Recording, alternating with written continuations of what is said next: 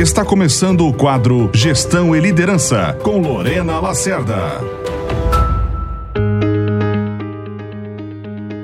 Esta é uma crença que faz parte do modelo mental da forma de pensar de muitas pessoas e de muitos gestores. E você? Você acredita que se você elogiar alguém, provavelmente a performance dessa pessoa pode piorar simplesmente porque você a elogiou? Você é o tipo de gestor que está sempre demonstrando insatisfação para sua equipe porque sente que assim ela vai de alguma maneira ter receio, medo e essa energia que vai fazer com que eles trabalhem bem? Pois já existem vários estudos mostrando que este é um grande equívoco que essa energia de realizar com base no medo, ela dura pouco tempo. A motivação não se sustenta.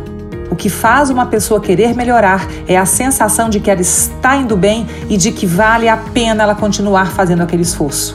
Então, quando você elogia um colaborador de sua equipe por um bom desempenho, aquela sensação de satisfação dá uma carga de prazer, de alegria, que vai fazer com que aquela pessoa queira sentir novamente aquela mesma sensação. Então, procure oportunidades para elogiar, para reforçar as atitudes, as entregas, os resultados positivos de cada membro de sua equipe. Claro, não deixe de pontuar aquilo que tem que ser pontuado de melhorias necessárias também, mas reforce aquilo que é positivo. Você ouviu Gestão e Liderança com Lorena Lacerda.